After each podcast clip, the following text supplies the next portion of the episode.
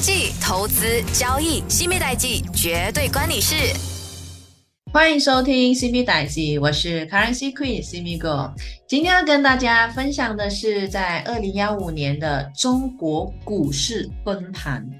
那在二零幺五年初哦，那中国其实它的股市是迎来了很异常的繁荣，那当时也吸引了大量的投资者涌入，因为他们期望可以呃从中分享到一些所谓在经济繁荣中的一些快钱。那政府的杠杆资金政策也成为了这推波阻澜的因素，因为它鼓励投资者通过借助更多的资金来进入股票市场。然而，这也为市场的泡沫形成了可以说是埋下一个伏笔。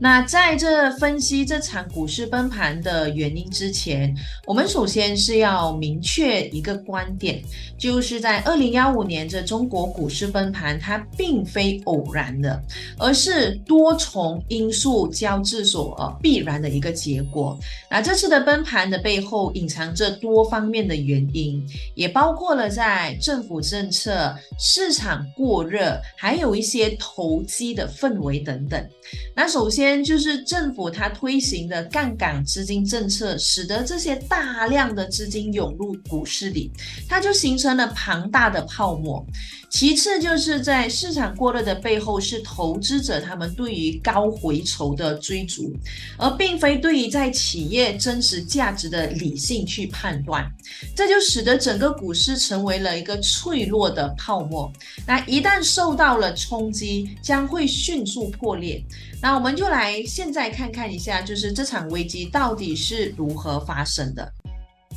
那在二零幺五年初，就是中国股市它就开始进入了繁荣。那也是因为投资者就是纷纷的涌入这市场。那政府呢，最重要的就是它的政策呢，呃，使得投资者借了更多的钱进入到了这市场。在看似繁荣的背后，却隐藏着巨大的危机。那在股市繁荣的表面下，隐藏着政府过度干预。那市场投机狂潮呢？在也导致到企业的真实价值是被抹平的现象。那随着政府杠杆政策的推动，大量资金涌入股市，企业股票价格可以说是水涨船高，那形成了一个不稳定的市场泡沫。政府干预的强烈讯号导致投资者对于市场的预期是过度乐观，那他们也就开始忽视了市场的风险。那我们就以互联网金融为例子，啊，政府它是鼓励这各类的这呃金融创创新，那各种的一些概念股就开始就纷纷出现了。那这些公司在短期内就取得了惊人的市值，然而这并非基于实质的呃一些盈利，而是投资者对于概念的追逐。而在市场出现波动时，那政府就多次出手干预了，因为他们试图要。要稳定市场情绪，然而这一系列的干预措施并没有真正解决问题，反而是让到市场更加的混乱的。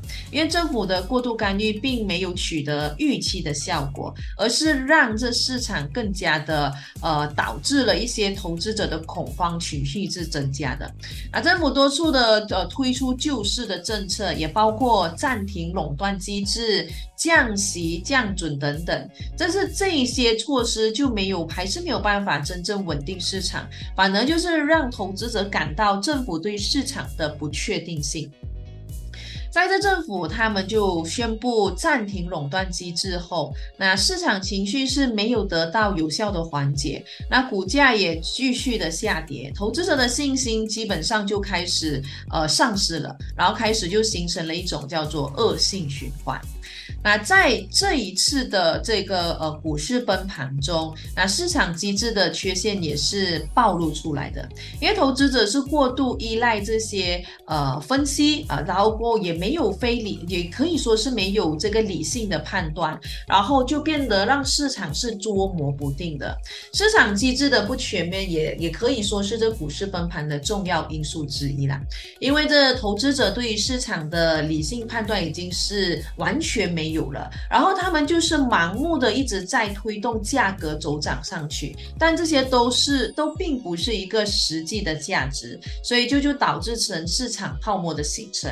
一旦受到外部的冲击，那市场就会迅速崩溃了。所以在这股市崩盘的时候呢，其实许多的投资者对于这企业的财务状况，他们是完全没有深入的去分析，而是在盲目的追逐这一些热门的概念股，人家说什么就去追什么。这种盲目的追逐，就使得整个市场呢是完完全全是被炒热起来的啊！这也可以说是一个危机爆发的一个导火线啊！所以其实你你可以看到，通过这二零幺五年中国股市崩盘的事件呢。不难发现，这并非一个简单的市场波动，而是。呃，多重的因素，然后相互叠加的一个结果。那比如说，就是在政府过度的干预，然后市场又一直不断的在投机，然后这市场机制也欠缺等等的问题，就共同推动了这场危机爆发。那更令人震惊的是，这股市崩盘也揭呃，当时是揭示了中国在过去金融体系呃深层次的一些问题。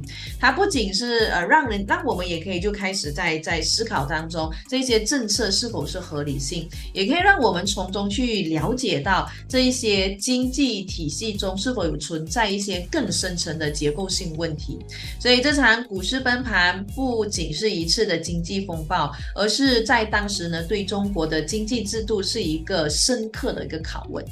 好，那今天呢我们就聊到这里啦。下一期会跟你聊关于在二零幺六年意大利银行危机啊，记得留守。西米代记，我是 Currency Queen 西米哥。更多资讯可浏览电子书专业西米购吴诗梅，锁定西米代记，让金融分析师西米手把手带你听懂世界经济。